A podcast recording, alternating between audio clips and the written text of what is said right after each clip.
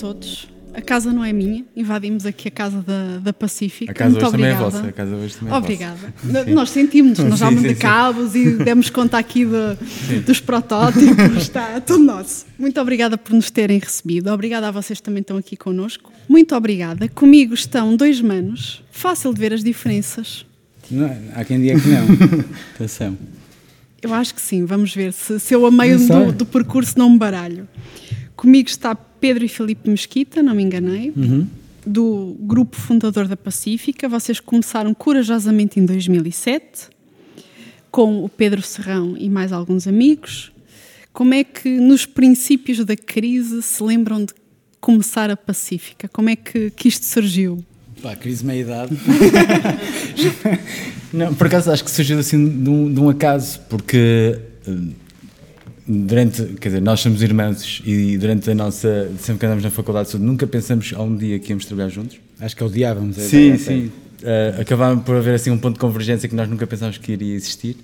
Uh, mas entretanto, quer eu que o meu irmão começamos a trabalhar também na- em design em universos diferentes. Primeiro o meu irmão aqui no Porto e depois foi para Lisboa. Eu fiquei sempre no Porto. O Serrano também trabalhava aqui no Porto e era era amigo do meu irmão e eu também conhecia e dávamos bem e era e era também acabava por ser também um amigo meu. E depois o, o também foi para Lisboa e depois acabou por haver uh, uma tempestade feliz, de alguma maneira. Eu saí do sítio onde estava, o Pedro Serrão também tinha a vontade de voltar ao Porto. E, uh, e começamos nós a Pacífica num primeiro momento. O meu irmão teve que se desvincular do sítio onde estava em Lisboa. Uh, mas te- houve esta vontade de unir forças e tentar fazer um projeto um bocadinho diferente, mas ainda muito precoce, muito imaturo, muito Naif. naif. Mas eu acho que tem, de alguma maneira também ajudou-nos a, a, a ser um bocadinho arrojados e muito diferentes daquilo que queríamos fazer e sem esse, esse peso de ter que fazer uma linha ou, ou seguir uma, um caminho já identificado. Na verdade, fomos nós que fomos fazendo o nosso caminho. Sim, mas, mas as experiências que fomos tendo em universos de, de agência ou de estúdio com grandes dimensões, pelo menos maiores que a que, que nós temos agora, também nos deu algumas pistas daquilo que nós não queríamos fazer. Começaram pela negação. Portanto, começamos o estúdio exatamente porque a saber exatamente o que é que nós não queríamos fazer. Pronto, esse foi o ponto de partida, que é não queremos fazer isto ou aquilo outro, porque não nos revíamos em metodologias que não tinham a ver com aquela que nós acreditávamos que era mais correta para fazer projetos com consistência e com profundidade. E portanto, acho que o estúdio começou com quando nós trabalhamos hoje com os clientes e, e criamos uma missão, uma visão para as marcas, nós criamos a espécie de antivisão e antimissão daquilo que era aquilo que nós não desejamos fazer. Portanto, nós fomos excluindo tudo aquilo que não queríamos e isso também foi-nos apontando, no fundo, uma, um, um ponto de fuga para, para o futuro. E acho que foi assim que fomos fazendo. Começamos, no fundo, a, a criar uma, uma forma de estar e uma forma de trabalhar que foi excluindo também muitos clientes e que foi nos aproximando de outros. E acho que também foi também uma forma de criarmos uma espécie de imã para coisas boas e com as quais nós nos identificámos. Acho que foi, acho que foi isso que, que foi assim que começou. Eu vou pegar numa frase tua, Filipe, não troquei. N- Não. Vocês, ao longo do caminho, também foram vendo os clientes que não queriam. Grande parte das pessoas que estão aqui connosco e de quem nos ouve é um público muito jovem que está em início de carreira. E principalmente quem está ah, ou como freelancer ou já com alguma ambição de um estúdio, pode soar um bocadinho estranho dizer, então, mas há clientes que nós vamos dizer que não. Ah, como é que no início se gera essa expectativa do ah, vamos simpaticamente dizer a este que Sim, não é nós- por aqui nós, o nosso na verdade, caminho? subimos uma escada, não é? Os, os primeiros degraus são muito importantes para nós enquanto estudo. No início, é lógico que não tínhamos este critério tão afinado, tão depurado como temos se calhar hoje. Ah, e então, haviam oportunidades nós aproveitávamos. Mas na verdade, depois o que acontece é que quando vão surgindo as oportunidades, também vais agarrando da melhor forma aquelas que tu te identificas mais. E e eu acho que isso acabou por ser um, um pouco parte do nosso processo, que é o nosso, do nosso trajeto, que é quando surgiram aquelas as boas oportunidades, aquelas que nós sentíamos que tínhamos possibilidade de, de brilhar de alguma maneira, acho que nos saímos bem. E eh, eu acho que isso continua a ser. Existe essa, essa, essa disponibilidade da nossa parte em, em todos os projetos, isso acho que é uma, um- uma boa característica nossa, somos muito empenhados nos projetos que temos em mãos e acho que os clientes sentem isso. Mas na verdade, no início, vais fazendo os trabalhos e vais também de alguma maneira também uma química que se vai construindo, mesmo em relação a nós três, embora nos conhecêssemos, uma coisa é conhecer, não é? Outra coisa é trabalhar. Isso é a mesma coisa que tens um amigo que conheces todos os dias, outra coisa é ir de férias com ele. Uma coisa Nem é sempre é a mesma coisa, uma coisa é a mesma experiência. E na verdade foi um pouco isso. Eh, também percebemos o que é que cada um de nós podia dar a que parte do projeto, como é que nós trabalhamos em conjunto, como é que era esta dinâmica de gerir um cliente, que nós nunca tínhamos feito isso de uma forma tão direta. Nós tínhamos trabalhado em agências grandes e tínhamos o account, tínhamos, tínhamos uma série de filtros em relação ao próprio cliente e nós agora estamos a falar diretamente com o cliente. Se tivesses que dizer que não, eras tu que tinhas de dizer que não. Aprendemos a fazer um pouco isso. E na verdade eu acho que é este o desafio quando se tem um estúdio em nome próprio ou um estúdio pequeno, é essa possibilidade também de aprender o que estás a fazer e isso aprende-se no dia a dia, é no, é no, no erro, é na, no engano, é muitas vezes no sucesso e é isso que é uma coisa que não se aprende, ninguém parte para esta área a dizer que já sabe e que tem muita experiência. Mesmo, e nós temos amigos nossos que já tiveram agências bastante grandes e agora estão a ter projetos novos, estão a aprender isto a três do zero, ou seja, mesmo pessoas com imensa experiência de mercado. Por isso, eu acho que tudo, na verdade, acho que depois acaba por ter muito a ver com as pessoas, as pessoas que fazem o grupo. E acho que depois o perfil de cada estúdio que nós conhecemos ou de cada agência que nós conhecemos tem a ver com as pessoas que lá estão e a forma de pensar e a forma de fazer. Eu acho que isso é a forma mais transparente de dizer aquilo que, que é um estúdio ou que é outro, ou qual é o, o modo de pensamento, qual é o processo de trabalho, tem a ver com as pessoas. Sim, mas voltando à pergunta, não subestimar nunca o poder do não.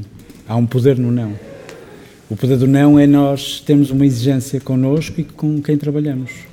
E se não há essa empatia, porque nós estamos a prestar um serviço, mas é um serviço que também é emocional não é um serviço de toma lá uma bolacha ou toma lá uma, um prato do dia, não é? É um serviço emocional, portanto, há, há na realidade uma empatia que é, um, é uma espécie de fuel para o trabalho bem desenvolvido. Portanto, hum, claro que há cedências e há, e há caminhos tortuosos, mas o poder do não é, é muito grande e deve ser usado, porque isso dá-nos critério. E o critério é muito importante para tu definires uma linha para aquilo que tu queres ser. Portanto, Claro que é tudo muito casuístico e vai-se construindo, mas é importante tu teres uma ideia de quase uma ética própria, é uma ética de trabalho e também aquilo que tu queres alcançar enquanto profissional, enquanto qual é a tua ambição. E isso está ali no, no limbo entre a obrigação e, e, as obrigações que tens a 30 dias e as obrigações que tu tens contigo próprio, aquilo que tu definiste como aquilo que tu queres fazer e o que te satisfaz no fim do dia, porque quando vais, quando estás a fazer, a fazer um trabalho, um projeto, e esse projeto é pesado, emocionalmente subcarrega-te, lesa-te, isso lesa-te a tua vida também, não é?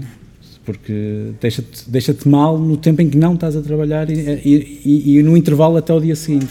Portanto, isso também tem que ser muito equacionado e tem que entrar na balança daquilo que é para ti trabalhar com qualidade. Falando em ética, alguém me contou espero eu não estar errada, que um dos vossos projetos foi um vídeo a favor de suicídio. Ah, assim. É ética. Querem falar um bocadinho desse projeto? Isso é andar muito para trás. Esse é um projeto que talvez tenha sido dos primeiros que nós fizemos, assim, um bocado ainda uma, no lado ainda consciente, inconsciente de quem está a trabalhar pela primeira vez. Mas acho que foi muito divertido, foi muito interessante onde nós quisemos chegar falando do projeto, basicamente é, é, foi um primeiro projeto que foi-nos pedido por, pelo Artur Serra Aruz, que é um realizador, e era a primeira longa-metragem que ele fazia, se chamava Suicídio Encomendado. E basicamente a história do filme tinha como princípio uh, alguém que tinha um desamor e, uh, e que queria suicidar-se. Sentia que, que já não valia a pena e então, basicamente no filme é contactado por uma agência de suicídios que lhe disponibiliza todas as formas possíveis e imaginárias de se poder matar. E esta é a história do filme.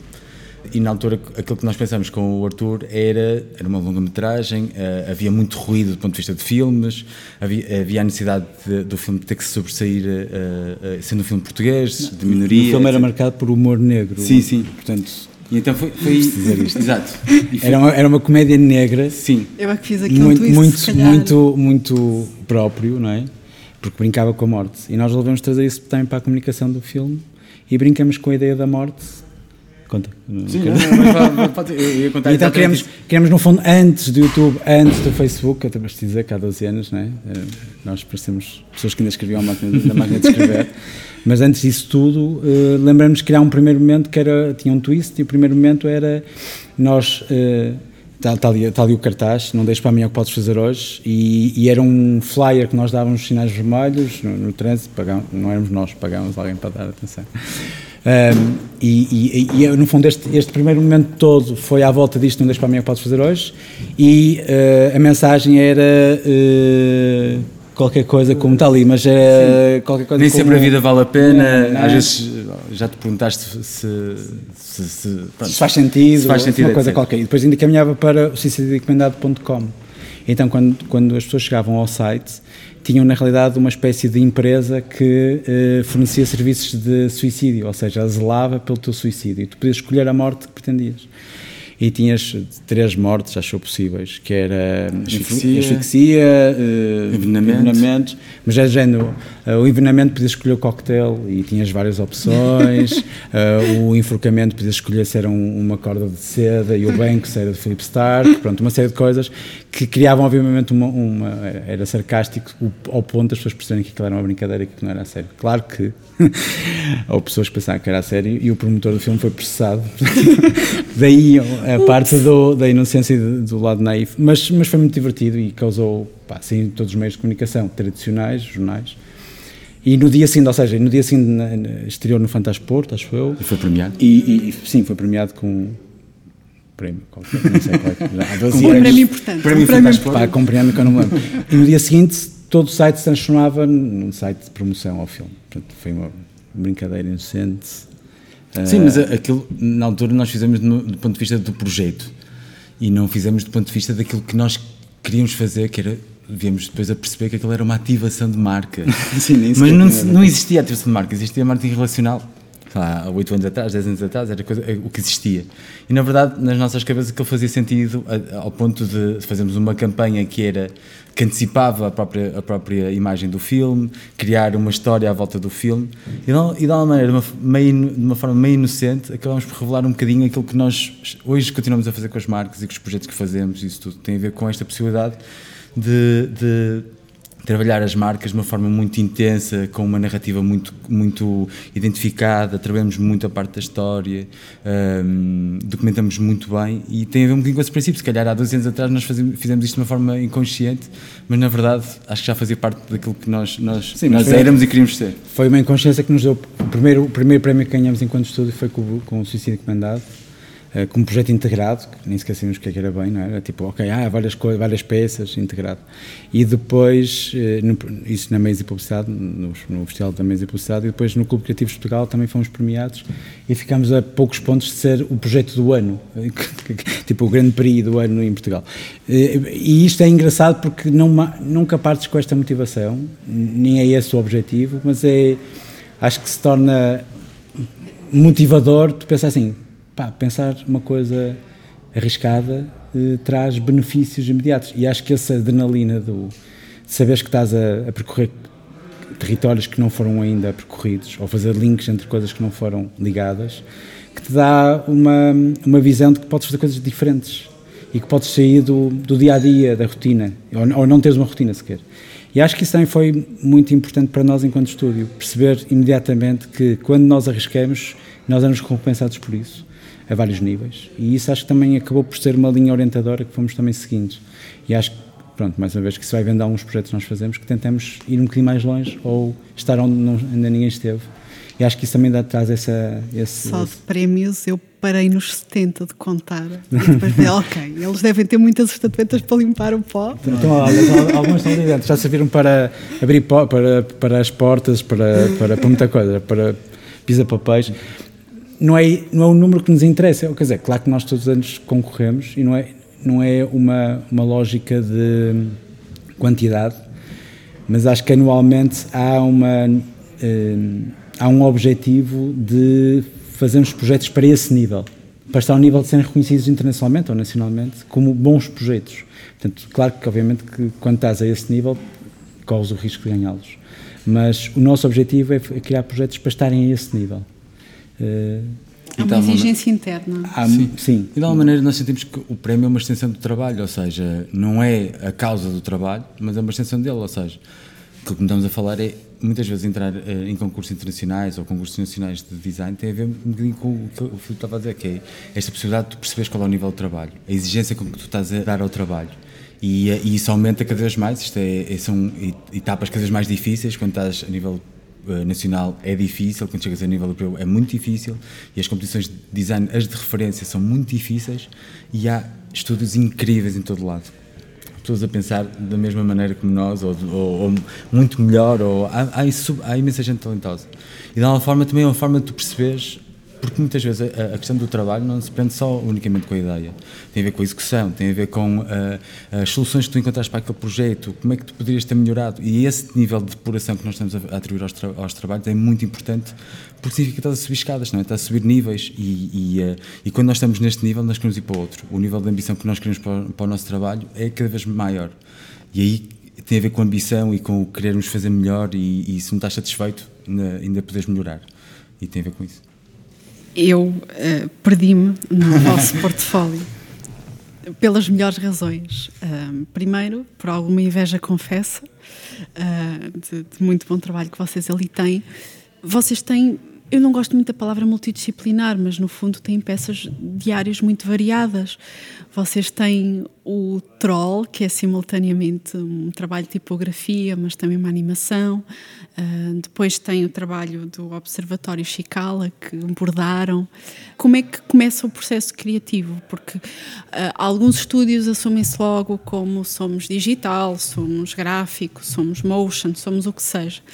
Uh, vocês não estão propriamente presos a um rótulo, se é que se pode dizer assim chega ao briefing e como é que é o processo? Vocês já vêm a peça? Há uma já... coisa que nós dizemos, até uma forma de nos organizarmos, porque é, às vezes é difícil definir o que tu és. E mais ainda quando estás a falar de ti, ti mesmo, não é? Mas uma forma que nós conseguimos sintetizar aquilo que nós somos tem a ver com o, o, o nosso estilo, é o projeto. E na verdade é um pouco isso. E acho que acaba-se reproduzir exatamente nesse, nesse sentido, que é nós não conseguimos ter uma forma de fazer as coisas de uma maneira repetida nós não fazemos o, o mesmo trabalho da, da, mesma forma, não começamos no mesmo ponto. Um, e o que acontece é, tem a ver com a área de atuação, embora a base seja o design, nós partimos para imensos sítios, vamos a imensos lugares dentro do processo. O que nos permite, de repente, estamos a falar em realidade aumentada, estamos a falar em bordados, estamos a falar em ilustração, estamos a falar em fotografia, porque o que acontece é, cada projeto pede-nos quase uma, uma forma de o ver diferente, e, e, isso acho que de alguma maneira é uma causa e efeito, é o que acontece com aquilo que nós interpretamos do projeto e até onde queremos ir. E eu acho que isso é muito importante porque tal como falamos um bocadinho, tem a ver com esse processo de adrenalina. É tu ires para sítios onde nunca estiveste, é tu trabalhar com pessoas que nunca, nunca que não conhecias, que tu admiras, que sentes que pode ser uh, super importante para o projeto que vai uh, uh, também dar ao projeto coisas que tu não, não irias ter, mas existe uma visão em conjunto. Tudo isso são quase partes que nós vamos somando e que transformam cada projeto num, numa, numa peça diferente. Em relação à, à atuação, acho que podes falar um bocadinho em relação àquilo que tem, que tem a ver com o offline e com. Não, é, o online, offline, everywhere in between. É um bocado isto que é. que é o que está no site. Que é o que está no site. Mas, mas nós não. É como não estamos à procura de impor um estilo, é como, é como se estivéssemos a ter uma conversa, uma conversa contigo, tu impusesse um tema. E, e, e o tema não nascesse de um diálogo, nascesse de um monólogo, não é? Por isso nós não acreditamos numa lógica de impor um estilo ou de ter um estilo reconhecido. Nós, nós gostamos muito de criar diálogos e achamos que é altamente enriquecedor para todas as partes poderem falar sobre coisas que, que lhes tocam emocionalmente e que têm a ver com as suas histórias, têm a ver com os seus backgrounds, têm a ver com as suas uh, sensibilidades. E é isso, no fundo nós tentamos criar diálogos com todos os projetos que nós estamos a fazer um, e esse diálogo começa na primeira vez que o cliente entra aqui uh, e, e, na forma muito informal com que nós trabalhamos, com ele e que o espaço também, no fundo, evoca. Incrível, eu tenho uma inveja do vosso estúdio. Quando for grande, quero uma casa igual ao Pronto, Mas é, no fundo, esse, esse, esta sensação de casa, em que podia estar aqui a trabalhar durante todo o dia como cliente, ou como amigo, ou como parceiro, acho que evoca uma sensação pacífica ou pacífico, uma, uma sensação agradável, que, que cria, eh, cria um lugar comum E o lugar comum é um lugar onde junta, é um caldeirãozinho de muitas coisas que podem acontecer aqui com pessoas distintas, com inputs distintos. E acho que isso, quando nós começamos a trabalhar qualquer projeto, eu, eu acho que é a principal razão. Por isso é que acho que há, há, há há projetos em que nascem na primeira reunião com a empatia que se cria e a ligação que se cria com os clientes, independentemente de como é que vão ser materializados. Aliás, nós temos às vezes clientes que, que gostam muito de tudo que nós apresentamos e perguntam, mas como é que isto vai ser? E nós muitas vezes não sabemos. não sabemos. Não sabemos. Mas esta, esta é a ideia, está validada do ponto de vista estratégico, do ponto de vista de território, do ponto de vista de definição. Um, e vamos trabalhar agora em cima disto. E isto vai ditar todo este, tudo isto que nós construímos em conjunto vai ditar aquilo que vai ser o resultado. Mas o resultado, e acho que essa lógica quase de co-criação, o resultado é, é, é, é, um vínculo entre as partes que estiverem envolvidas, incluindo a pessoa que tem o problema ou tem, a, ou tem, tem que nos coloca um problema. E, e por isso é que acho que faz todo sentido que ela faça parte deste, deste, destes momentos. Uh, e isto não é uma promessa, não é aquela promessa em que, ah, não, nós, nós temos clientes. Não, nós acho que a relação que nós temos com muitos clientes que trabalham connosco é a relação que tu tens com a pessoa que tu gostas de beber um copo de vinho branco, ou vinho tinto, ou uma cerveja. um copo de vinho, um ou, copo. Ou, ou uma cerveja. Que é, é aquela pessoa que dá prazer estar e que dá prazer resolver problemas com ela e que dá, uh, e que dá também muita satisfação em partilhar os resultados com ela. E sentir que não é que a motivação não é egoísta, não és tu que estás a criar portfólio, que é espetacular e fica muito bem no teu line-up de projetos. É saber que, aquilo foi um sucesso para todas as pessoas. Um projeto que deu resultados e que as pessoas sentiram também algum, um, algum retorno naquilo que, é, que foi o projeto. Portanto, nós trabalhamos para um retorno físico, para um retorno não só emocional, mas um retorno físico, ou seja, nós, nós, para nós um projeto bem sucedido é um projeto em que o cliente se vê recompensado pelo trabalho que desenvolveu. E o projeto também. Já parece muito sério, não é? não, porque eh, eh, safaste-me assim logo duas perguntas que eu tinha e uma delas era justamente como é que vocês lidavam com o voto de confiança que o cliente vos dava, porque não havendo um. E acabaste de, de responder, porque não havendo um projeto igual ao outro, é sempre uma carta em branco, é um voto de confiança. Acabaste de responder. Sim, mas, como é que mas tem a ver muito com isso que estás a falar, que é, tipo, também a confiança, também de alguma maneira, é é genuína, ou seja, é como tu sabes que estás a confiar algo a alguém que pode estar descansado, que as coisas vão, vão acontecer e que está tudo bem. E eu acho que essa, essa, esse lado de tranquilidade em relação ao projeto e a forma como ele está feito, e também a questão do empenho, a forma como tu apresentas, o facto de dizeres que não, que aquilo não é bom para o projeto e tu acreditas finalmente naquilo que estás a dizer, mesmo que te custe, e muitas vezes ao, ao próprio cliente que está embrenhado na, naquele, naquele problema, naquela lógica e não consegue ver as coisas se calhar a 360 graus e se calhar não percebe que a visão que ele está a ter se calhar pode ser diferente, pode haver uma outra forma de fazer as coisas. Acho que tem a ver um bocadinho com isso, também haver esta abertura da parte do cliente quando vem ter connosco ou nós quando aceitamos um projeto, de poder também interferir naquilo que ele está a pedir. Ou seja, muitas vezes estás-nos a pedir uma coisa errada, não é? Não devias pedir isso, devias pedir aquilo, ou devíamos ajudar-te nisto. Ou... Eu acho que tem a ver com isso uma conversa franca, sabes? Quando alguém realmente põe um problema e tu tens a possibilidade assim. Não, não, não deixes fazer isso. É um Sim. conselho, é uma forma uh, ativa de tu participares naquele projeto e não propriamente passiva de dizeres Ah, ok, está bem, eu faço. Claro. Ah, é assim? Ok, está bem, eu, eu mudo. Não, tens que dizer ah, muitos clientes que o briefing está errado a forma como estão a apresentar o problema é errada. A, a, a solução que estão a pedir é errada, percebeste? É, é, é quase tipo, pá, é primeira, primeiro date que tu tens com o cliente, estás a dizer que tipo, pá, ele já vem com a solução e não com o problema. Que, estás tão mal vestido. não, não, não, mas, mas é, ou seja, não podes ir para um caminho cosmético ou, ou, ou um caminho fácil ou um caminho de que sabes que vais encurtar etapas porque achas que te vai facilitar a vida. Mas com isto também, desculpa, eh, com isto também não quer dizer que não nos enganamos. Nós também nos enganamos no processo. Como poucas, é que se faz é, quando, poucas, quando as coisas não, não correm bem? nenhuma. Nunca, nunca aconteceu. Nunca, nem nunca. Mas eu acho que é, é, sincero isto. A possibilidade de tu teres uma, uma visão para aquilo que estavas a fazer e, dado momento, até o próprio cliente ou alguém te dizer: Olha, mas por acaso, e se, e talvez. claro. É preciso ter abertura para. Avançar, e se nós fizéssemos de outra maneira, e muitas vezes já tivemos alguns casos que nós já estávamos numa fase onde o trabalho já estava validado pela parte do cliente e nós voltamos um bocadinho atrás assim, olha, temos a pensar outra vez e acho que devemos fazer de maneira Andou. diferente. Devemos fazer isto. E eu acho que isso é, é, é, é, ótimo, porque é um processo. Isto não, não é a questão da, da chave na mão, sabes, de entregar o projeto final. E está muito bonito. E, e porque nós, quando vamos ao vosso site, ou vamos a um Behance, ou um Instagram, parece que tudo correu bem e correu bem à primeira. Que, uh, não estou a falar no vosso caso, estou a falar sim, sim, na claro, generalidade, não, não. que nos sentámos num sofá, abrimos uma cerveja o, e saiu à sim, primeira. Sim, o correr bem dá muito trabalho porque uh, são muitas as fases que um projeto passa até ser bonito, até, até ser uh, o ideal, sabes? Aquele que tu se calhar vês no Instagram ou vês num, num sítio qualquer e diz assim, incrível, gostava de ter feito isto. Sim, mas quanto mais, é... quanto mais diferente queres fazer, mais trabalho tu tens. Claro. Sais do o, nosso, o nosso desespero às vezes é encontrar a forma como, como materializar uma ideia que nós tivemos, como como em Makewaves fazer os, poças tortos em fibra de vidro, foram preciso para aí 30 ou 40 protótipos, Sim.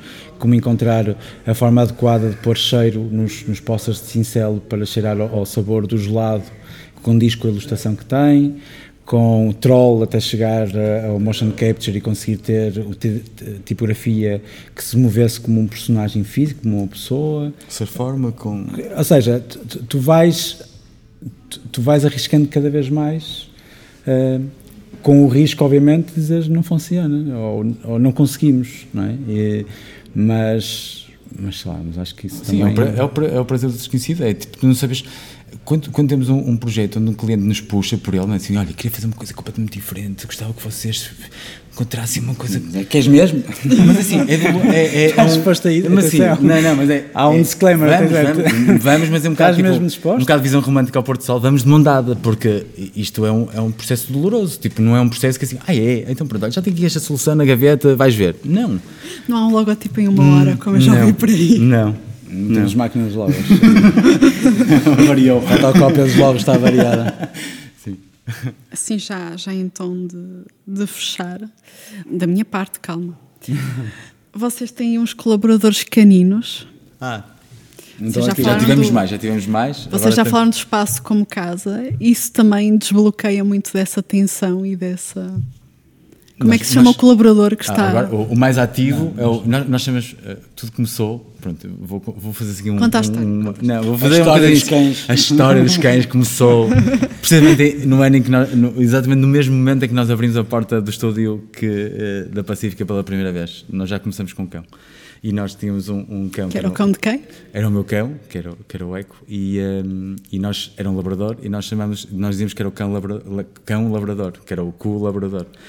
e, uh, e basicamente esse processo manteve-se. Houve momentos em que nós tivemos dois cães, tivemos momentos em que tivemos três cães, e agora ativamente temos um, um cão, cão, mas que tem um aqui. Visitante, e temos visitante. um cão turista que vem cá de vez em quando, que é o Pirro que vem cá de vez em quando matar umas saudades. Mas eh, esta questão do, do, cão é sempre uma coisa muito. É boa para o estúdio, é boa para as pessoas que, que, que está aprovado que trabalham connosco. Sim, está aprovado, está cientificamente. Que, 30, que há mais 30% de aprovações. Estou a lançar este dado. Uh, mais 30% de aprovações por parte dos clientes quando se tem um cão na sala de reuniões. Eu não sei qual deles é que foi que ele apareceu aqui e ah, sacou é, sorrisos é, é a toda a gente. É o Caju. Pronto, o, o, o, cão mais ativo agora no momento é o Caju, que é o, o cão do o cão do Pedro Serrão, não confundir, um, e, uh, e, é o que vem todos os dias trabalhar connosco e, uh, e pronto, e ajuda-nos também de alguma maneira nos processos de, de, de, trabalho. Mas para nós, para a equipa é ótimo. E há, há várias, há várias uh, quase, não, não diria tipo coisas instituídas dentro do estúdio. Por exemplo, a questão também de termos estagiários internacionais é uma coisa que nós temos desde sempre e ajuda-nos também enquanto o espírito do, do, do, do estudo. São coisas, são sempre variáveis que vão, vão sendo que chegam e que têm, trazem uma cultura própria e que tu participas e contribuis e vais almoçar e depois uh, há um trabalho que se calhar pode intervir mais ativamente. Já tivemos ilustradores, já tivemos designers, já tivemos uh, malucos. já tivemos alguns, alguns tivemos, tivemos um, um, estagiário que era o Ilmas, que é turco e neste momento uh, está quase focado em, em motion, mas um motion com quase é giro acompanhar o, o, trajeto que eles têm, vão Sim. tendo a partir daqui. Sei lá, há muitos que são, hoje em dia, que são, têm carreiras ótimas e, e acho que, sei lá, sentes-te um bocadinho parte da, desse sucesso que eles têm, não é? Nem mas que seja porque coisas... estragamos muito, não é? Mas tivemos estúdios com cozinhas, as pessoas podiam almoçar ou, ou cozinhar no, no, espaço. Nós tivemos um estúdio. Nós, há uma, uma, história engraçada que nós temos 12 anos, é? agora estamos no 13, no 13 ano tipo, do, do estúdio, uh, mas já passamos por vários, vários espaços. E, uh, e, nós tínhamos também uma, uma, uma regra que era no último dia do, do estágio, e geralmente nos estágios internacionais, o estagiário tinha que fazer o almoço. Quer dizer, não, não era irem almoçar fora. Não, não, não, fazíamos o almoço no estúdio. E então era. Ele geralmente teria que fazer um prato de, de, de, do seu país natal e fazíamos a receita da mãe com a receita da mãe não é no dia anterior no dia anterior no Skype com a, com a não, mãe a fazer um Skype com a mãe para tentar língua estranha Sim, não mas dávamos a lista de compras muitas vezes tínhamos que ir arranjar uma loja qualquer por exemplo, Turca. no caso do, do, do Ilmas que era turco tivemos que ir para uma loja que vendia uh, uh, produtos turcos e, uh, e israelitas e não sei o quê mas depois era uma coisa muito engraçada porque permitir-nos nós ter um acesso um bocadinho à cultura deles e de conversar e eles fazerem também, de alguma maneira, também o cozinhar é, é de alguma forma quase um ato de gratidão em relação ao, ao, próprio estúdio e também da nossa parte também de agradecimento em relação àquilo que ele, o tempo que ele teve lá também no estúdio. Um, e acho que são coisas que depois ficam na, na, na história de uh, que vemos as fotografias e lembramos das pessoas. E é uma coisa muito engraçada, sabes? É de uma forma um bocadinho quase familiar, mas que é muito, é muito importante que, que haja para ver esta, esta relação e que as pessoas ficam também na história do, do estúdio. Uh, e pronto, isso é importante. Ou seja, essas pequenas coisas que vamos instituir também no, no estúdio acabam por ser muito importantes para esta aura pacífica de alguma maneira. Sim, porque que... é à mesa que nós estamos olhos nos olhos, não é? é e, e, e, há muitas Sim. confissões. mas, mas, é, mas é engraçado que passamos todos os dias a trabalhar ou em banda, ou, mas à mesa estamos de frente a frente e acho que é muito giro ter essa, essa relação com prato pelo meio, claro, mas, mas, mas acho não, que é bonito também. Forma, mais engraçado. no trabalho mesmo que nós instituímos isso, que é, não há hierarquia, não há. Claro que nós temos alguma, mais, alguma experiência do que outras pessoas que estão no estúdio pela primeira vez, etc.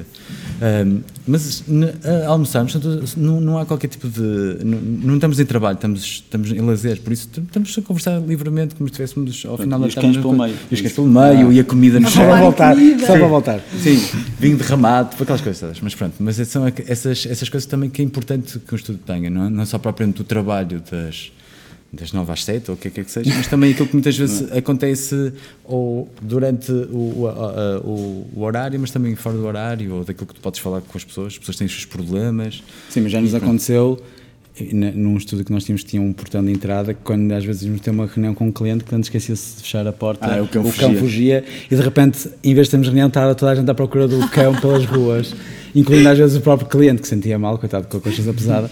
E depois só depois de encontrarmos o cão é começámos a, a, a reunir. Portanto acho que também é uma boa forma de quebrar o gelo. Por toda a gente a correr.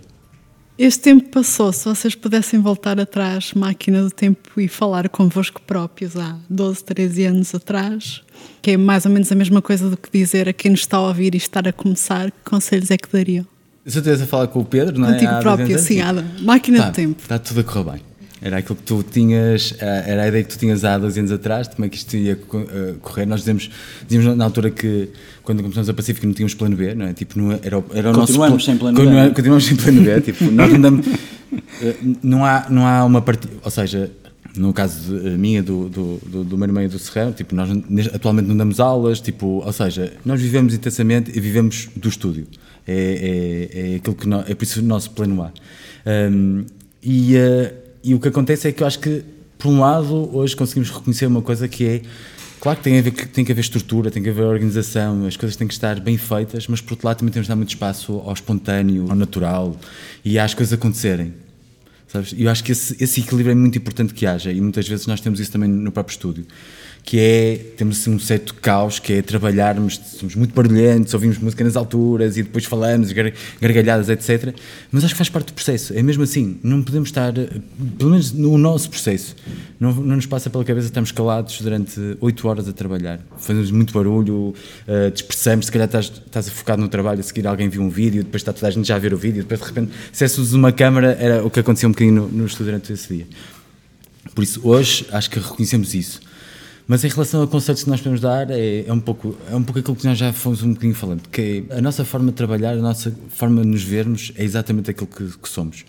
é aquilo que nós, de alguma maneira, os nossos trabalhos refletem exatamente aquilo que somos, como pessoas, como nós gostamos de ver os trabalhos, aquilo que apreciamos dos trabalhos dos outros, também acho que reflete um bocadinho aquilo que nós somos. Validamos muitas ideias, a forma como a, a história está contada e como é que o trabalho é feito. Não, não vamos só atrás da, a, a partir de, uma, de uma versão muito estilística dos trabalhos. Uh, isso tem a ver connosco, mas é a forma de nós atuarmos. E gostamos imenso de, de, outros projetos e de outros designers e outros estúdios que trabalham que são completamente diferentes dos nossos. Quais são as referências da oh, Pacífica? Sendo que a Pacífica muitas, é a referência de muita gente. Aquela frase, são muitas e nenhuma. Com voz de rádio. Com voz de rádio. Há uma coisa que é, que, é muito, que é muito importante, que é hoje o design não está preso ao design. Que acho que era uma coisa que há 20 anos, 30 anos era assim.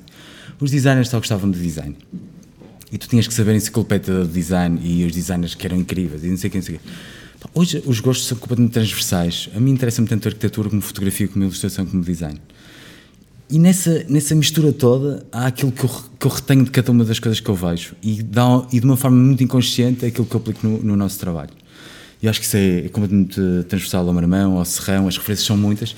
Não existe alguém que diga assim, que idolatro, tipo, há referências, não é? Tipo, pensas no Milton Glaser, tipo, aqueles grandes nomes que nós todos sabemos e que aprendemos a gostar e que, e que nos ensinaram muito, etc. Mas hoje eu acho que o conselho que eu dava aos estudos é tipo, tem, procurem a identidade que têm, tipo, valorizem muito isso, porque é claramente um, um o universo de design é muito competitivo, é muito grande e claramente temos que ser diferentes uns dos outros. Não podemos ser cópias uns dos outros, não podemos porque um faz bem nós vamos fazer igual. As tendências e as referências visuais hoje são imensas. Muitas pessoas ficam presas a isso como se isso fosse muito importante. Eu acho que o que hoje é mesmo importante são, as, são aquilo que o projeto te dá, aquilo que sentes no projeto, é a empatia que tu tens com, com aquilo que estás a ver claro, depois a execução, a forma como, como o viste, o contexto, a, a, consequência daquilo. Foi trabalho para quê? Para quem? Quantas pessoas viram aquilo? Foi para 10? Foi para mil? O, o que é que isso importa? Eu acho que tem a ver um bocado com isso. Mas claramente é trabalhar, uh, uh, um, é pensar muito bem naquilo que estão a fazer e claramente pensar de uma forma original, diferente. Uh, acho que era o conceito que davam. Por isso, eu acho que não sei se vamos conseguir isso em todos os trabalhos, porque eu acho que não existe esta coisa de ah, os nossos trabalhos são todos sempre incríveis. Não existe esta coisa de sempre incrível. Existe trabalhos que tu vais tentando e que vais conseguindo e vais. É a tua exigência manda também nisso. É, a nossa exigência hoje é muito maior do que há 5 anos atrás. E espero que daqui a 5 anos seja muito maior que, que é hoje. Pronto, e agora acabas de dizer, isto vale o que vale. É, vale o que vale. Ou então, é como tudo, não é? Quem está connosco tem perguntas? Calma, não precisam todos atropelar-se em direção ao microfone, tá bom? Tudo a galgar. Completamente está a loucura. Está a loucura, não está? O meu nome é Diana. Um, vocês já estão no mercado há algum tempo, não é? Portanto, como, como estamos vindo a falar, uh, a minha pergunta era mais relacionada com qual, qual foi para vocês o maior desafio, se assim se pode dizer, nos inícios uh, da criação do estúdio, etc. porque vocês agora já têm clientes que vos abordam, vocês abordam também clientes com determinadas propostas, etc.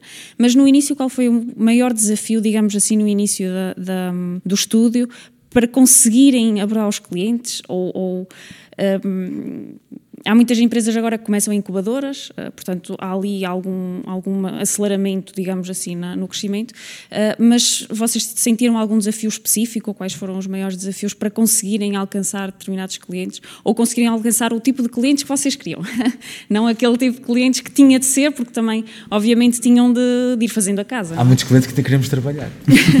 Olha, o, o, nosso crescimento foi orgânico, não foi acelerado. Muito bom, muito bom. Não teve um boost. Não um, foram uma startup? Não foi uma startup, começámos com os nossos computadores, começamos num espaço pequenino, a ter dificuldades a pagar o aluguer, como todas as, acho que todas as pagar toda, uh, Portanto, vivemos essas dores todas e, e também sabemos viver com elas. Não somos uh, uma espécie de pessoas que, que nós conhecemos pessoas que tiveram injeção uh, de capital, pessoas que apoiaram, pais, mães, tios, e, e, mas nós não tivemos isso. E agora, o que é que nos safou, não é? É essa a pergunta. O que é, que é pode ajudar a safar?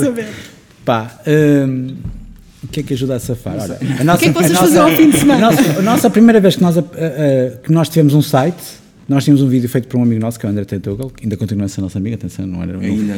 ainda continua a ser, e, e gostamos muito dele, mas que, que, que nós juntamos a frase small is a new big, porque começas num mercado em que és mesmo, mas mesmo, és, um, és uma nano empresa, és um pequenino.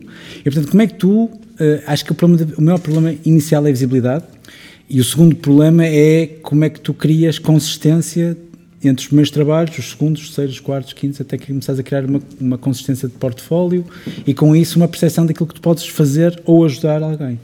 Eu, eu acho que esse é o, é o primeiro problema que tu tens um, e que nós tivemos. Nós tivemos alguma, alguma sorte em que começamos a trabalhar projetos que, embora pequenos, nos geram visibilidade. E isso também pode ser uma aposta muita gente, fazer mas hoje em dia tu podes envolver-te em coisas. É assim, se vais trabalhar por pouco dinheiro, trabalha em coisas que tu gostes mesmo e que uh, te tragam esse reconhecimento. Portanto, não percam tempo em trabalhar em projetos que, que não são bem pagos e que não são bons projetos, para começar. Porque é como, é como começares a correr com um peso no pé. É uma coisa que não te dá agilidade e que te dá dificuldade em chegares rapidamente onde tu queres. Portanto, se é para trabalhar por pouco ou por nada, trabalhem para proativamente ou para ONGs ou para causas sociais ou para alguma coisa que nem que não seja pelo dinheiro mas que traga reconhecimento e que, que, que ao fim do dia vocês digam valeu a pena. Valeu a pena. Eu tenho um projeto que vale a pena e que dentro de todas as dificuldades que eu tive ajudou alguém. E acho que isso é uma é um Powerade para vocês uh, irem, irem uh, maxi, maximizando a vossa performance. Um, e por isso acho que é, um, é, um, é, sempre difícil, é sempre muito difícil, embora hoje existam plataformas que felizmente ajudam o Behance e outras plataformas que rapidamente consegues ter visibilidade, mas isso também pode ser um problema. O tal uh, injeção ou o, boost também é um problema porque não podes crescer rapidamente mais para aquilo que tu tens para dar. E a consistência é algo que nós valorizamos imenso. Ou seja, tu arriscas em muitos projetos e fazes muitos projetos diferentes, mas no fim há um, uma, uma fasquia que tu não queres baixar. Uh, e essa fasquia de consistência é aquela que tu diz assim: pá, nós fazemos bom trabalho. E seja um cliente de uh, grande, como a nós, a Coca-Cola ou a Red Bull, quando trabalham contigo, tu consegues entregar um projeto bem executado, uh, ambicioso, mas com um projeto que é um projeto pequeno, com uma ideia muito simples, também consegues potenciá-lo e capitalizar todo aquele investimento num, num, projeto com visibilidade. Portanto, é o conceito que eu te consigo dar é uh, somos pequeninos e somos invisíveis, vamos tornar-nos mais visíveis e trabalhar para que a nossa pequenez comece a ser cada vez uh, menos um entrave para trabalharem connosco. E isso só nasce com bons projetos. Fazer uh, projetos pequeninos para amiguinhos e para coisinhas pequeninas, isso não dá amplitude. Não dá amplitude. A amplitude dá tu consegues trabalhar com uma organização que tenha visibilidade, que tenha um canal de comunicação que te permita uh, aceder a muita gente e isso é um fator altamente positivo para ti, porque tu tens visibilidade, para o teu objetivo que é ajudar alguém e, e para essa organização que acaba por ter uma ajuda de alguém especializado. Portanto, eu diria que eu faria isso hoje em dia. Não sei se isto é muito inteligente, mas. mas dormes melhor. No final, quando chegas a casa, dormes melhor, garanto. Olá. Olá. Sou a Bárbara. Uma pergunta que acho que é geral para qualquer empresa, não só para uma empresa que é conhecida como a vossa, e parabéns, antes de mais. Uh, como é que vocês lidam com clientes que no final de um projeto, quando está tudo entregue, está tudo validado, querem mudar, querem mudar tudo ou uma coisa que vai dar cabo do projeto? Como é que vocês lidam com estas situações? Uh, os clientes são, às vezes são muito especiais. e quando temos assim clientes tão especiais, uh, nós basicamente, se, se, o trabalho foi todo validado até aquele ponto, se ele mudar no último momento, nós dizemos que é um novo trabalho. Por isso, o trabalho que nós fizemos deve ser pago e ele deve partir para um novo trabalho que, se quiser, vai trabalhar connosco e então faremos um novo. Porque é um novo briefing. E eu acho que o que acontece muitas vezes é. tem a ver um bocadinho com o que estamos a falar, tem a ver com a submissão em relação ao cliente, que é. Como nós, é uma questão de respeito, é uma questão de partilha. É, é lógico que nós estamos a trabalhar para alguém e para o desafio de alguém, mas é, um, é uma partilha de trabalho, é uma partilha de visão. E, e de alguma forma o nosso trabalho tem essa, essa componente um bocadinho complicada, é uma linha muito, muito ténue entre aquilo que é uma parte criativa e uma parte efetiva. E, mas na verdade tem que, tem que uh, conjugar-se de alguma forma. Uh, e o que acontece é, tal como tu vais a um restaurante e dizes, olha, queria este prato, e depois vem o prato para mesa assim, olha, afinal queria outro. No final, quando chegares à, à conta, vão-te cobrar os dois pratos. E isso é justo, porque na verdade ninguém te disse que aquilo era uma tentativa e erro, tipo, que era uma questão de se gostavas ou se não gostavas e que podias recusar quando o tivesses. E acho que a questão do design hoje, durante muito tempo, também teve essa, essa particularidade. Uh, é uma, é uma área muito recente, é muito nova, é, há um momento de aprendizagem, quer nossa dos designers em relação ao mercado, mas também do mercado em relação aos designers. E isso é uma questão de cultura, é uma questão de educação, tal como nós vamos a um advogado e sabemos que existe ali um certo de, uma certa forma de atuação do, do, advogado e tu sabes que tens de cumprir aquele determinado tipo de... Os trâmites. Os trâmites, não é? Os trâmites de, de, de, de uma profissão. De alguma forma também um cliente quando vem ter contigo tem que perceber como é que tu fazes Tal como, por exemplo, colocas num orçamento e pões a, a, teu, a tua forma de pagamento. E ele tem que respeitar porque ele está a aprovar um orçamento. Isso tem, a ver, tem que ser explicado bem ao, ao, cliente, tem que, tem que ser transparente, tem que ser claro para ele perceber como é que tu trabalhas e se aceita aquelas condições. Depois é uma questão de trabalho e é uma questão de partilha. Quando alguém faz isso, chega, é, é um, está a romper com aquilo que, estava, que era o acordo feito. Eh, e eu acho que o que tem a ver com, com isto é que muitas vezes temos que nos impor em relação àquilo que estamos a fazer e respeitar também o nosso trabalho não é só respeitar o cliente, mas também respeitar o nosso trabalho, aquilo que nos, aquilo que nos custou a fazer. Um, e pronto, e temos que impor aquilo que os outros. Se, se, há outras profissões que conseguem impor as suas, as suas regras, e muito bem, nós também devemos impor as nossas. Sim, mas levantam um, há uma questão que é de fundo e é uma questão que depois refletimos todos em casa, quando formos quando aqui, que tem a ver com um, aquilo, aquilo que é o papel do designer aquilo que tem sido o papel do designer na relação com o cliente e aquilo que deveria ser nós devíamos estar muito mais a montante, devíamos estar mais nas decisões, devíamos estar mais na consultoria, devíamos estar mais no apoio à ideia do que no apoio à execução. E isso uh, leva-nos para longe daquilo que é, o, que é o palco da decisão. Se nós estamos longe do palco da decisão, estamos sujeitos muito à execução, a serem doers daquilo que é o pensamento de alguém. E, portanto, o, o papel do designer não é esse o papel do designer é ajudar ativamente uma ideia a ser capitalizada, potencializada, um, para que ela, no fundo, tenha o maior, o maior impacto possível dentro daquilo que é o objetivo do cliente. E só podemos fazê-lo se temos ombro a ombro com o cliente e nunca abaixo na hierarquia do cliente. E essa é a luta que nós temos de ter todos os dias para que há, há claramente uma espécie de corrente que nos leva para longe dos boards de administração, dos brand managers, das pessoas que têm ideias, e há essa corrente nós temos que conter sempre essa corrente. Só quando nós conseguimos vencer essa corrente é que nós conseguimos um, interferir, e, e, mas interferir de uma forma positiva naquilo que é a, a expressão que um produto pode ter, incluindo, inclu, inclusive se ele faz sentido ou como é que ele pode fazer mais sentido. E, e, felizmente nós temos tido essa oportunidade e há produtos que mudam porque nós, em conjunto com o cliente, percebemos que há formas melhores. Há formas melhores.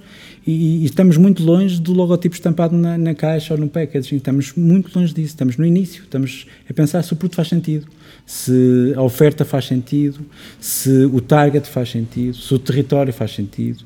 Quer dizer, há, há do lado estratégico, em termos de design, há um mundo que nós devemos eh, compreender e que devemos participar ativamente. Portanto, essa é uma, uma questão de fundo, mas que é muito. Um, que é uma razão que, que, muitas vezes cai neste problema final que estavas a dizer, que é quando nós estamos fora desse sistema, fora dessa, dessa metodologia, estamos muito próximos de ser. Uh, pá, sermos arrastados para problemas desses. Porque, ou seja, quando és arrastado para um problema desses é porque estiveste longe da decisão. Já não estás a par da decisão, já, já estás longe daquilo que é uh, a decisão sobre o que é que vai ser o resultado. E, e, e isso é, é um problema sempre estás numa espécie na foz, estás na foz da, da, de tudo que vem da nascente. Repara, tá, estás no fim da fila. E isso, isso é uma das coisas que nós decidimos que não queríamos fazer quando pensámos no estudo. Hoje em dia os designers, eu acho que há aqueles que já são, já têm talento natural quase, que já são tipos que de início têm trabalho com uma qualidade acima da média. Depois há aqueles medianos, que é quase toda a gente. E hoje em dia, que estamos todos um bocado à mercê do, dos gostos, das partilhas, é, um, é um, percurso um bocado ingrato. Nós temos a consciência de, de que estamos a crescer e de que o nosso trabalho vai evoluindo. Como é que nós, saindo desse circuito dos likes, que eu acho que é um bocado ingrato, como é que um designer consegue validar o seu trabalho e ter a percepção que, está a crescer, uh, porque muitas vezes não, não, temos a noção daquilo que fazemos, que na altura se calhar até é mau, ou, ou que se calhar até é bom, que se calhar vai envelhecer bem, um, e, e fazê-lo de uma forma bah, madura e, e racional e às vezes não tão tumultuosa como muitas vezes acontece. Boa pergunta. um, Imaginem que estamos todos numa luta, eu acho que cada um luta com, com o que sente mais à vontade. Se, se são as armas certas, pá, não são, mas na verdade funcionam, são, é, são super eficazes. Eu acho que a questão de se fazer bom design e de ter um trabalho um, relevante, eu acho que tem a ver com o respeito à comunidade. Uh, são várias fases. Uma, claramente, o respeito do cliente, porque na verdade nós temos um trabalho muito direto com, com desafios, com problemas, e claramente se tens um problema e eu consigo te ajudar a resolver da melhor forma, ficamos os dois satisfeitos. E tu pensas assim, fogo, quando tiver outro problema, eu vou ter com outra vez este meu amigo e ele vai-me vai -me ajudar a resolver. E é exatamente mesmo, a mesma questão. Ou seja, dentro daquelas pessoas que vêm ter connosco e que nós temos contacto direto, sabermos que temos uma ótima relação e que, de alguma forma, o trabalho pode ser bem, bem feito e todos podemos orgulhar-nos disso. De uma forma um bocadinho mais distante, tem a ver com a própria comunidade que, onde estás inserida, porque de alguma forma isso também acaba por se refletir noutras, noutras ocupações. Um, se a própria comunidade de design respeita o teu trabalho e, e, um, e, e eu acho relevante do ponto de vista de, de trabalho, claramente sentes-te muito orgulhoso e achas que estás no caminho certo e que tens que manter aquele, aquela consistência que nós falamos aqui, que é não chega a fazeres um bom trabalho, porque depois de fazes um bom trabalho, alguém vai estar a olhar para ti outra vez quando fizeres o outro trabalho a seguir e se estás, estás no mesmo nível. Se a tua consistência é a mesma ou se só foi um pico e de repente, ah, mas isso é uma coisa que tu vais construindo, não é imediato. Às vezes há, há trabalhos, podemos falar de vários exemplos, há trabalhos que um trabalho explodiu. Sim, mas se o, próximo, gente, o próximo... Sim, mas um exemplo perfeito. É que tens uma banda que faz uma música que é um hit. A música está em todo lado e é incrível, não sei o quê tu não sabes se é uma música que foi um momento ou se vai ser o primeiro de muitos, muitos momentos. Até ser com todo Uber. Sim. Com todo Uber. Aquele 4.9. 4.9. Sempre ali bater um 4.9. Não, é 4.97 ah, 98, senão 4.9 já não é bom. Portanto, carro limpo. não, depois Travagens tem... pouco bruscas, suaves. Pá, e entregar o que tens a entregar no tempo que é suposto. E depois a, a, a questão, Com qualidade. Voltando à questão, tipo, a questão das redes sociais e a forma como tu divulgas o teu trabalho é, é muito importante hoje. Nós não podemos dizer, pá, não, tipo, ah, pá, não é comigo, não é a minha cena, pá, eu não estou, eu não preparo para isto. Pá, hoje é importante. Porque estás lá, Play tens de estar lá, tens, tens que jogar o jogo, tens que, que, que estar lá da melhor forma. E se não és bom, tens de te tornar melhor. É. Tens que treinar, tens que fazer. Para dar um exemplo, estamos a falar há pouco de prémios. Nos prémios internacionais, como Cannes, D&D, que seja, o case do projeto é hoje quase tão importante como a própria ideia do projeto, como a execução do projeto. A forma como tu apresentas a outros o teu projeto valoriza o projeto de uma forma que o próprio projeto, se não for explicado, não tem qualquer, não tem o mesmo significado, não tem a mesma amplitude, não tem o mesmo impacto. E portanto, hoje, mais do que só um executante, és um storyteller nesse sentido. Quando me dizes, ah, não, é o meu estilo, a minha cena e tal, eu ponho aqui umas coisas, tipo, David Carson e, não é? Isso, sou David Carson, sal, que, é que já chegava há, uns há uma boa década atrás. E hoje em dia não é suficiente, não é, porque ninguém te reconhece necessariamente só pelo teu estilo, tu contas histórias, quantas histórias que não são, obviamente não, o storytelling não tem a ver com, com criar um, um conto de fadas, tem a ver com um porquê, porquê que é assim, porquê que aconteceu. Hoje em dia o design tem audiência, não é uma relação B2B com o cliente, é uma relação com um espaço muito mais amplo do que era há uns anos atrás. A tua função hoje é comunicar um projeto, uma execução e uma solução que resolveu um determinado problema. Mas quanto melhor o fizeres, mais outras pessoas vão perceber que tu és bom a fazer isso. Percebeste? Sim, se estás a fazer uma apresentação pública, não é? Não deixa de ser pública. Pá, ninguém quer um discurso maçador, sabes? Tipo, tipo, feed já, já passou. O que acontece é que estás a ver um projeto tipo, uou, wow, isto é incrível. Tipo, o que as redes sociais te deram foi uma pá, Já é o terceiro projeto que eu vejo deste gajo, pá, vou começar a segui-lo. E na verdade isto é efêmero, não é? Tipo, é, é momentâneo, vale o que vale, tipo, é um bocadinho a conversa que estamos a ter. Mas o que acontece é que tu também não podes ser o reverso da medalha. Não podes ver e ter semente nas redes sociais e pensar que és um grande designer porque apresentas, sacaste uns mock-ups e fazes ali umas cenas fixes. Como de repente também tens, és, és o outro lado que é, fazes bons trabalhos, consistentes e tudo. Opa, mas as minhas redes sociais não são a minha cena. Tipo, o teu, o, teu, o teu trabalho não tem palco, não tem exposição. E se o teu trabalho, eh, dizemos isto muitas vezes até, até amigos nossos, se o teu trabalho não é visto, não existe. Passou. Ah, porque eu já tive uma ideia há 5 anos atrás igual já este fiz gajo. isto. Estou a ver agora na Beyoncé. Onde é que está? Opa, nunca tive tempo para preparar, para pôr, nunca apresentei. Esquece, não existe. Não está, não, ninguém se lembra dela. Por isso, é, é, é, tão importante hoje, e foi uma coisa que nós tivemos que aprender a, a, a trabalhar isso, que é, temos que documentar bem os nossos trabalhos. Tem que partir, ou seja, é quase outra coisa instituída. Fazemos um trabalho, temos que saber documentar bem os trabalhos, porque pá, é o suficiente para poder sair numa revista, é, é, o suficiente para ter boas imagens para, para enviar para um livro, é, é, boas imagens porque alguém nos pediu e quer estar numa exposição e nós já temos as imagens prontas. Pá, temos um press release pronto acerca do projeto, tens de estar preparado. Sabes? Se és chamado à última, tu tens que estar, tipo, não pode dizer, ah, Realmente. O press release faz todo sentido para a vossa dimensão, mas um tipo que está no início de carreira, ter um press release, isso é ser sobranceira à bruta. Vou enviar aqui. Claro, está mas, bem. É, mas, é, mas tens um bom texto escrito sobre o teu projeto. É Mesmo para documentar na plataforma onde tu usaste, seja o teu site, seja o Behance, seja no Instagram. Pá, tens a possibilidade Olha, de escreveres bem. Fa falando para o SAD, se não foste tu a falar bem de ti, quem é que será? certo, sim, sim. certo. Não é? Sim. Pá, mas tem a ver com a documentação dos projetos. E é outra coisa, isso é uma coisa que nós também Pá, é, é, uma luta, porque é o dia a dia, é o, é o projeto, é o planeamento, temos que entregar isto, não sei o que. Isso tem a ver com prepararmos bem as nossas coisas e depois documentar e depois a dado momento olhas para trás, tipo, pá, tenho 10 anos, fogo, não tenho nada sobre nós, tipo, não temos nada a está tudo perdido, tanto, não sei o quê. Pá, isto tem a ver com a história, é, é quase o princípio do bibliotecário e de, de alguém que guarda, que é o zelador de, do trabalho e, de, e que ele permanece na memória das pessoas. E de uma forma também temos que fazer um bocadinho aquilo que nós fazemos, nem que seja um dia para mostrar pá, aos nossos netos assim: ah, estás a ver? Vou fazer umas coisas fixas na frescura da vida, sabes? É isso. Tinha jeito. E tu és uma vergonha. Já tu. Filipe, Pedro, agora que os conheço, vocês têm razão. Sim. O vosso trabalho é inspirador e excepcional, tal como vocês. É um prazer ouvir-vos. obrigado. Acho que ficaremos aqui toda a noite. Muito obrigada. Obrigada a todos que estiveram aqui conosco. Este podcast foi feito pela Maísa Carvalho, pelo Pedro Alves, pelo Pedro Gama, pelo Samuel Traquina e por mim, Catarina Garcia. Espero que se tenham sentido tão inspirados como nós e fica a pergunta: estás mudo ou mudas? Obrigada.